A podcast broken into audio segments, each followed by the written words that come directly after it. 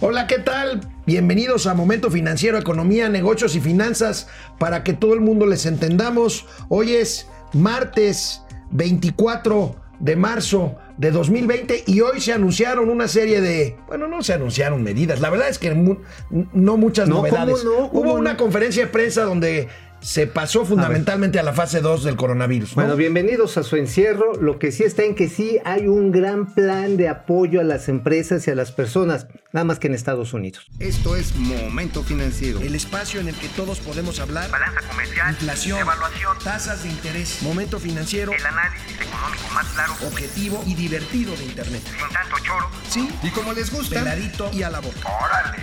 Vamos, réjete bien. Momento Financiero. Ayer la Organización Mundial de la Salud dijo que México ya estaba en la fase 2, o sea, donde ya se contagian los casos de coronavirus entre habitantes independientemente de que vinieran de otros países o no. Fase 2, hoy el gobierno mexicano, contagio local, hoy el gobierno mexicano lo confirma, después de como 40 minutos de rollo, no sabes qué amigo, ¿te acuerdas de... se me hace que tú eras Así. A ver. El, clásico cuate que llegaba con la maestra y se echaba un choro de media hora para, decirle que no había hecho la tarea. bueno, sí, ya te había secuestrado un extraterrestre, habías matado a tu abuelita por tercera vez, que si la lucha contra la corrupción, que si tu papá no te había comprado tenis. El bachicol. Bueno, a ver, Hugo López Gatel, subsecretario de Salud y encargado, encargado responsable de la atención a la pandemia de coronavirus en México, dijo lo siguiente queremos declarar formalmente el inicio de la fase 2. El inicio de la fase 2 lo que nos permite es trazar el horizonte para los siguientes 30 a 40 días, en donde empezaremos a visualizar que México, por haber anticipado dos semanas antes las medidas generales, las medidas masivas que tienen los mayores impactos, tanto en reducir la transmisión y desafortunadamente también en las consecuencias sociales, vamos a poder doblar la curva, vamos a poder tener menor transmisión. Quiero ser muy claro, seguiremos teniendo transmisión. La expectativa no es terminar con la epidemia de un momento a otro. También quiero ser claro que el éxito en la reducción de la transmisión, en vez de llevarnos a una epidemia corta, nos va a llevar a una epidemia más larga. Pero esto es importante porque lo que nos lleva es a administrar el riesgo. Administrar el riesgo, en términos llanos, lo que quiere decir es lograr tener que cada día haya menos casos de los que se pueden atender en la infraestructura de salud del Sistema Nacional de Salud de México. Y por eso es importante que estas medidas de mitigación comunitaria sean tomadas en cuenta. Destaco que en términos de mortalidad, mientras que muy triste y desafortunadamente algunos países ya tienen decenas, centenas o millares, nosotros apenas tenemos cuatro muy desafortunadas, pero solo cuatro muertes. Italia tiene 5.476 muertes, en España han muerto 1.720 personas, en Francia las defunciones ya se suman en 674, mientras que en Estados Unidos hay 407 decesos atribuibles a COVID. Oiga, pues yo tengo un mal dato. Y la verdad está en que se lo estoy robando a Valeria Moy, una colega que es una gran economista. Tiene una organización que se llama México ¿Cómo Vamos? México ¿Cómo Vamos? Y subió el domingo una tabla en la que muestra que en el último, último, último, último lugar de los países que practican pruebas está México. Por lo tanto, existe un riesgo fundado de que estamos haciendo una contabilización gancito, para variar. O sea, que no estamos realmente porque ¿cuál ha sido la advertencia de la Organización Mundial de Salud? Pruebas, pruebas, testing, testing, testing. Y pues aquí... Mira, hay un dato, amigo, hay un dato, hay un dato que avala lo que estás diciendo. En San Diego, California, hay 250 infectados. En Tijuana, que está ahí pegadito, 6. 6. Entonces, la frontera es este ahí. No, es que, es que tiene cianuro, es ácido sulfúrico. No, es que ahí funciona el fuchicaca. Ahí funciona Y además las estampitas Bueno, y te funcionan los tres. Bueno, ¿saben quién, amigo, eh, quien despertó toda la expectativa del mundo? Todo el mundo se preguntaba si en la conferencia de prensa de hoy estaría el secretario de Hacienda. Cuando lo vieron salir por la puerta para la conferencia de prensa, pues muchos pensamos que se iban a anunciar medidas importantes fiscales contracíclicas para enfrentar lo que se viene después de la crisis en materia económica, como lo reconoció ya el domingo el propio presidente Bueno, López mismo, Obrador. hoy mismo dijo que ya se veía venir la crisis. Sí, hoy mismo lo dijo. Pero bueno, el Ya secretario de crisis, Hacienda ¿eh? Dijo, dijo lo siguiente. Voy a hacer algunos comentarios muy breves sobre la disponibilidad de recursos presupuestarios y financieros para este programa. Voy a iniciar justo eh, por los apoyos adicionales que se van a recibir tanto la Secretaría de Marina como la Secretaría de Defensa Nacional para los planes DN3 y el Plan Marina. Eh, como acaba de mencionar el general secretario, el general Sandoval, había ya recursos en las secretarías, pero se quieren recursos eh, incrementales. En total vamos, dotamos ya desde el día de, ayer de 4.500 millones de pesos adicionales, alrededor de 4.000 millones de pesos que fueron a la Secretaría de la Defensa Nacional y cerca de 500 millones de pesos a la Secretaría de Marina. Quiero ahora referirme a los recursos con los que se ha venido fondeando los programas de salud en los estados. A la fecha, a través del INSABIN, hemos transferido cerca de 5 15.300 millones de pesos a los estados para el periodo enero-marzo. Dada la coyuntura, vamos a adelantar los recursos que correspondían a abril-junio. Así es que en los próximos días vamos a hacer una transferencia de 10 mil millones de pesos adicionales para finales de este mes, en, los en- en esta, en esta misma semana, se habrán transferido a los estados una totalidad de 25 mil millones de pesos. Eso sin contar alrededor de 4 mil 500 millones de pesos que el propio INSABI está destinando para la compra de medicinas y suministros médicos. Finalmente, quiero, eh, para poner en contexto estas cifras, hacer referencia a los recursos presupuestarios y financieros con los que cuenta el Estado mexicano en materia de salud. La Secretaría de Salud para el ejercicio fiscal 2020 cuenta con 128.8 mil millones de pesos, de los cuales a la fecha ha ejercido 25.6 mil millones de pesos. Oye, pues amigo, pues la verdad está en que pues parecen municiones contra un ferrocarril. Otra vez, digo, la neta, la neta, las transferencias de 25 mil millones de pesos que habla el secretario, si bien se están adelantando, ya es del dinero presupuestado. Mira, Y suena- es para los gobiernos. Eh, Es para los estatales, gobiernos ¿eh? estatales y para las secretarías de Marina y de Defensa Ajá, Nacional. o sea, exactamente. está correcto. 30 di- mil millones de Son pesos, recursos que se necesitan ahorita para activar los planes de emergencia. Está bien. Pero yo esperaba un plan más como el que tú decías de Estados Unidos, amigo. De que Pues sí. hoy se aprobará eh, o ya se aprobó en Estados Unidos un paquete De de, estímulos fiscales directos para, sobre todo para las pequeñas y medianas Dos empresas. billones de, de dólares es lo que va a lanzar Estados Unidos primero para la compra de bonos. Va a comprar ahorita, bonos. ahorita seguimos platicando y Está veremos lo que dijo el presidente. Canal 76 de Easy a las 4 de la tarde y Spotify regresamos. Bueno, este amigo, pues como estabas diciendo, Estados Unidos aprueba un paquete de cuántos billones de dólares? Dos billones de Dos dólares. billones de dólares. Como diría el doctor Malito, dos billones de morlacos. Bueno. No manches, esa sí es lana. Y bueno, ustedes Es- dirán, este, en México, ¿qué pasó? Pues el presidente, el presidente insiste en que tenemos recursos de sobra, en ¿Y que, qué dijo? En que tenemos, bueno, ¿por qué no vemos y escuchamos qué, qué dijo el presidente? tomamos la decisión de bajar el precio de las gasolinas.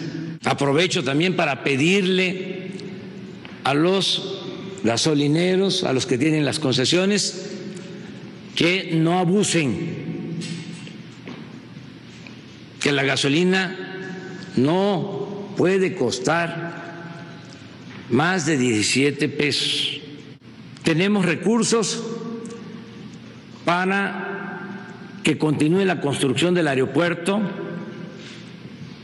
para que continúe la construcción de caminos, de carreteras, el plan del istmo. Tenemos recursos para que continúe la construcción de la refinería de Dos Bocas. Tenemos recursos para financiar el tren Maya, porque todo esto va a permitir crear empleos. Ya va a venir una etapa de recuperación económica. En su momento vamos a otorgar créditos sin intereses o con tasas muy bajas a un millón de pequeños negocios. Esto es para pequeño comercio, para fondas, taquerías, talleres, todo lo que va a resultar desgraciadamente afectado por la crisis. Bueno, algo que no salió en el video es los 400 mil millones de pesos que dijo que se disponía el gobierno para utilizar, entre los cuales obviamente no sabemos de dónde se está tomando esta lana. Yo me imagino, porque pues, habría que tener una explicación muy clara, mi querísimo amigo Alejandro, es si es de los fondos, de lo que queda del Fondo de Estabilización de Ingresos Presupuestales, si además se está considerando, por ejemplo, el subejercicio que del año pasado y el actual, pues ya son como 170 mil millones de pesos. Eh, sería importante saber qué es lo que están contabilizando. Sí, así es. El presidente, sin embargo, amigo, dice que esos 400 mil millones de pesos que dice que se disponen, que están en la caja, así lo dijo, que están en la caja, provienen del combate a la lucha contra la corrupción, cosa que la verdad es muy difícil de comprobar. O sea, es obvio que no hay dinero. La verdad es que yo esperaba liberación de recursos de otros programas, pero no, o sea, ni programas contracíclicos, ni programas fiscales y sigue adelante dos bocas que en el entorno actual es inútil, la verdad, un proyecto va a salir más fácil, más barato. Y este va a Santa Lucía, va a Tren Maya, en fin, la verdad es que no hay novedades hoy, todo sigue igual. Bueno, diría mi abuela sabia, chango viejo no aprende maroma, ¿no? Bueno, pasamos a la fase 2 y en la 3 que nos agarre Dios confesado. Bueno, mira, aquí lo interesante es también lo que dijo sobre el precio de la gasolina. De facto ya estableció un control de precios. En términos fácticos, o sea, dijo, a ver, nadie me va a vender más de 17 pesos. Nada más que hay un pequeño detallito así chiquitito, chiquitito.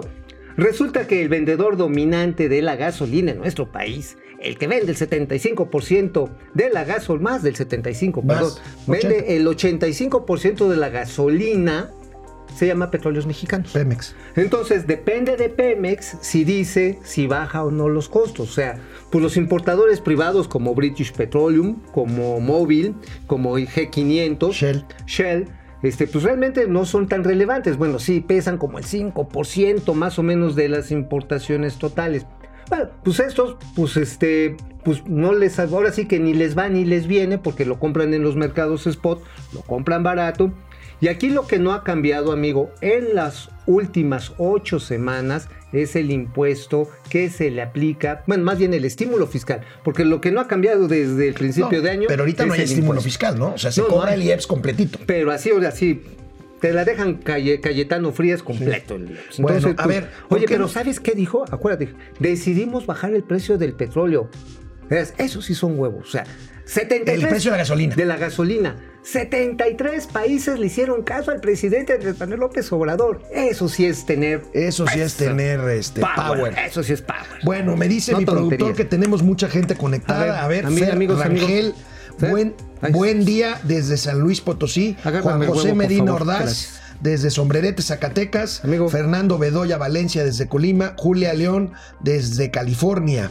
Damián Hernández desde Pachuca Hidalgo. Ann Mendoza desde Puebla. Pachuca, Saludos, Ann. Francisco Guerra. Hola, chavales. Oh, hombre. Esperemos que podamos contener todo este asunto. Quédate en casa, sí. Quédate en casa.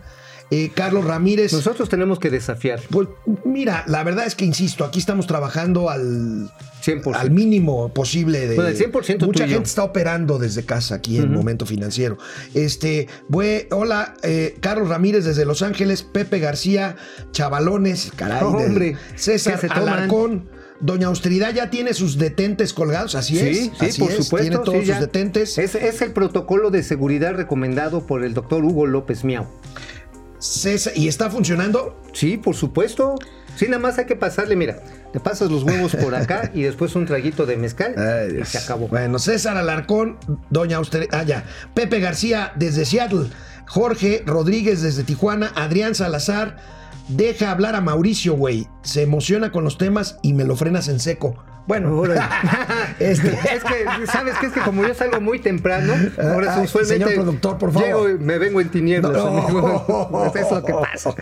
Jorge Rodríguez, está visto que estos no pretenden ayudar al que genera empleos, ya sea dos o mil. Fíjate, Jorge, que tienes toda la razón. Yo estoy de acuerdo con que se ayude a los que viven al día, pero hay una falsa creencia que ayudar a los empresarios es ayudar a los ricachones. Oye, y la ¿sabes verdad qué? es que Que ahí estoy de son los que generan empleos, Fíjate amigo. que ahí estoy de acuerdo. Mira, ahorita, por ejemplo, el programa este de un millón de créditos para el negocio menudo. Qué bueno que lo va a ver. Pero el negocio menudo, perdónenme lo que les voy a decir, llegan pues a comer los godines que trabajan en las empresas medianas, que a su vez son proveedoras de las empresas grandes. Eso. Entonces, si Son rompemos, cadenas. rompemos la cadena de arriba para abajo, pues va a ser un descalabro. Ángel de Garibay, simple, ¿eh? qué fabuloso que haya tanto dinero. El tema, Ángel, es que no lo hay. La verdad es que no lo hay porque No, ahí ¿cómo están las no? cuentas. Aquí está austeridad, bueno, doña austeridad. sí lo hay, pero se está tirando en dos bocas, por ejemplo. Bueno, se está regalando. Bueno, este, vamos a ver, ahorita que regresemos del corte, se posponen los Juegos Olímpicos de Tokio, vamos a hablar de eso, vamos a hablar de la inflación y vamos a hablar de otros temas aquí, Canal 76. Vamos a hablar, ¿sabes de qué? Del Bacardi. Del Bacardí. Canal 76 de Easy, de lunes a viernes 4 de la tarde en Spotify. Aquí nos, Ay, aquí nos chelas. vemos y nos escuchamos, ¿qué? También de las chelas, ¿no? Ah, también vamos a hablar, regresamos de corte. Bueno, pues esta mañana, esta mañana, casi al mismo tiempo que anunciábamos que México está ya en la fase 2 de coronavirus, eh, se anunció, eh, el gobierno de Japón y el Comité Olímpico Internacional anunció, anunciaron que se posponen al siguiente año los Juegos Olímpicos de Tokio. Se seguirán llamando Tokio 2020, pero se pospondrán hasta el verano de 2021. La llama olímpica, amigo, permanecerá en Japón durante todo el año y es la primera vez que se suspenden unos juegos en tiempos de paz. Bueno, pues sí, es- no, no tan de paz. Ayer José Ángel Gurría, el presidente de la OCDE, decía que el esfuerzo que deben hacer los países para solucionarle la crisis económica que ya estamos viviendo, se necesita algo así como el empuje que se dio con el Plan Marshall para la reconstrucción europea después de la Segunda Guerra Mundial. Así es. Bueno, Japón ya ha gastado 26 billones de dólares para organizar las Olimpiadas. Oye, Vaya. pero híjoles, entonces, pues esa llama olímpica se debe de llamar Te quito tu pena porque, porque la verdad está en que ojalá que lo recuperen. Además, los derechos de transmisión son costosísimos y mueven la industria de la creatividad. Bueno. Inducen la industria de la televisión, del streaming. Además, todo lo que tiene que ver con textiles, deporte, consumo, movimiento. Sí es una pena, ¿eh? Es una Sí pena. bueno, pena y vaya reacción la que causó en todo el mundo, no nada más en México, en la comunidad privada. La cancelación de la obra de Constellation Brands, las plantas cerveceras en Mexicali, después de la consulta esta en la que votó, pues el 4% nada más de la población de Mexicali. Y bueno, pues hubo una reacción, aquí una reacción ardua de ver, Carlos la Salazar, el presidente del Consejo las Empresarial. Gracias a Ciro Gómez Leiva. decisiones que van en contra del bienestar de la población. Pues eso es lo que estamos viviendo en México en este momento en donde deberíamos estar unidos, donde hace tres semanas nosotros salimos a decir que ya bastaba de enconos y de divisiones, de diferencias y de historias para poder ver, ver realmente hacia adelante. Y mira lo que estamos nosotros obteniendo. Estamos obteniendo una decisión que evidentemente tendrá consecuencias. El Tratado de Libre Comercio, que todavía está en operación, pero el TEMEC también lo, lo, tiene, tiene reglas clarísimas para proteger la inversión de extranjeros. El capítulo 11 del TLC establece reglas claras de cómo debería de actuarse cuando un extranjero eh, tiene una, una- un manejo inadecuado de su eh, eh, inversión y evidentemente de haber creído en nuestro país. Entonces, eh, creo que esas consecuencias las veremos en los próximos días. Todas serán lamentables y lo único que estaremos provocando es lo que queríamos evitar con nuestro comunicado de hace tres semanas. Más encono, más diferencia, más situaciones. Están enojados, amigo. Bueno, vaya, hasta que se enojan de algo, porque la verdad están que estaban muy de tapetito de tejeringo, ¿eh? Nada más se dejaban ahí de, no, sí, vamos el tamalito de chipilín, el boleto Oye, mira, nos dice avión. Fer Caballero que está conectado. A ver. ¿Qué tan cierto es que el gobierno debe indemnizar a la cervecera? Claro que la debe indemnizar. ¿Y saben cuánto a cuánto equivale esa indemnización? A lo que lleva invertido Constellation Brands, que son 900 millones de dólares. Ay. ¿Y a cuánto equivale eso? A Pues, 8 18 mil aviones presidenciales. presidenciales. Y los vamos a pagar, nos van a obligar a pagarlos. Bueno, además el gobernador de Tabasco, el señor Adán López, ah, qué ocurrente. No hagan, ustedes saquen de la tierra sus chivas y tráiganselas aquí en Tabasco que hay un chorro de agua. ¿Sabes qué, le, qué están diciendo off the records los directivos de Constellation Brands? Tomen, cabrón. Bueno, porque, no manchen, porque es una eh, emitieron un comunicado mucho más eh, políticamente correcto. Sí, Por supuesto, están enojados, pero tenemos aquí el comunicado de Constellation. Brands. La verdad es que es una empresa seria, lleva 30 años en México, genera miles de empleos y pues lo que está diciendo es, nosotros estamos dispuestos a seguir dialogando, por supuesto vamos a hacer uso de nuestros derechos legales, pero podemos platicar. Ellos alegan que el tema del agua es un tema eh, absolutamente político, mal manejado. Aseguran que ellos solamente consumirían el 0.2% del agua disponible en Mexicali. 7 millones de litros cúbicos al año estarían consumiendo cuando existe la disponibilidad comprobadísima por Conagua de 3 mil millones de litros cúbicos anuales en la cuenca. Bueno, nada más. Este Grupo BIS, que es de un empresario muy arrojado en nuestro país, Chuy Vizcarra, consume 250 millones de litros anuales de agua. Entonces, bueno, Bueno, 32 mil empleos directos e indirectos nomás Constellation Brands. Ay, nomás, y pues este, la señal pues es muy funesta. Sí, sí, Ojalá. sí, hombre. y la, bueno, Constellation Brands, sus directivos se están yendo por lo bajito, no se quieren pelear, pero por supuesto no se van a ir a Tabasco. Oye, amigo, es la tercera empresa multinacional que más inversión ha traído a México en los últimos no, 30 y, años. y, pues olvídate, ellos, si no llegan a un buen acuerdo, se van a agarrar. Es más, ahí te va una información exclusiva interplanetaria intergaláctica. El plan de ampliaciones de Constellation Brands en nuestro país era de 4 mil millones de dólares. ¿Tan, tan? Adiós. Bye. Adiós, Bye, bye. como Entonces- con alitas. Bueno, vamos a ver una buena noticia. Una buena Ya, noticia. la de Bacardí, todos. ¿no? bueno, Bacardí va a Bacardí, donar, ya. va a donar alcohol para la elaboración del gel Del gel antibacterial. Bueno, también Modelo va a generar alcohol con precisamente la fermentación, también para gel. Bueno, Chrysler va a empezar a producir un millón mensual de mascarillas.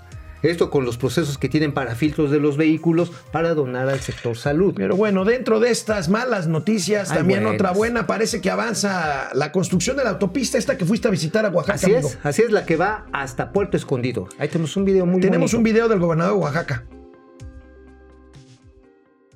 Oaxaca se constituye en ocho regiones.